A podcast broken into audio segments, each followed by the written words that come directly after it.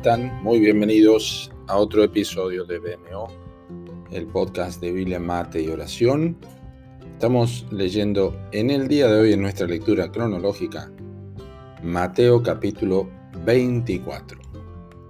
Nuestro episodio se titula así, Sin calendarios ni relojes. Dice así el texto que vamos a usar para nuestra meditación.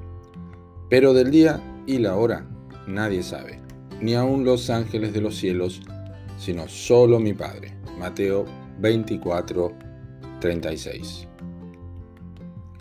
Te habrás percatado en alguna oportunidad que eventos de gran envergadura que van a llevarse a cabo como los Juegos Olímpicos, por ejemplo, o la Copa Mundial de Fútbol, poseen un sitio en Internet donde al entrar se puede observar un reloj y calendario que marcan una cuenta regresiva acercándose paulatinamente al momento de inicio del acontecimiento promocionado. De manera que cualquier persona puede saber con exactitud cuándo sucederá lo que se espera con tanta anticipación. Luego de la venida de Cristo a este mundo para dar vida en rescate por muchos, el próximo y más importante evento futuro será su regreso en gloria. De su primera venida se nos dice que los profetas que profetizaron de la gracia destinada a vosotros inquirieron y diligentemente indagaron acerca de esta salvación, escudriñando qué persona y qué tiempo indicaba el Espíritu de Cristo que estaba en ellos, el cual anunciaba de antemano los sufrimientos de Cristo y las glorias que vendrían tras ellos. Esto lo dijo Pedro en su primera carta en capítulo 1, versículos 10 al 11.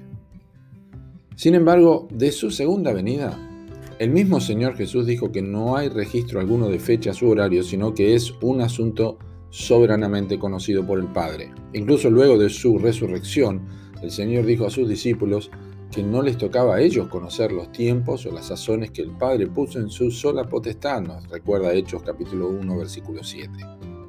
Lo que sí es cierto, tanto en su declaración de los Evangelios como en el libro de los Hechos de los Apóstoles, es que el Señor buscaba que sus discípulos consideraran ser testigos de Él e hicieran de la fidelidad la vigilancia, la mayordomía, la esperanza y la preparación, nos recuerda el pastor MacArthur, su meta y mayor objetivo de estas cosas.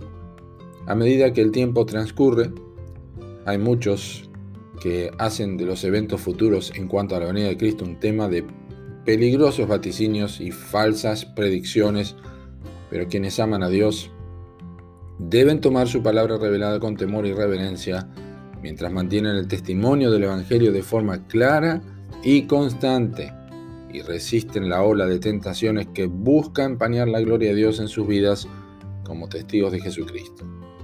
Así que no hagas cálculos ni hagas especulaciones, pero más bien ocupate en obedecer lo que está revelado y deja lo que no lo está en las manos soberanas de Dios.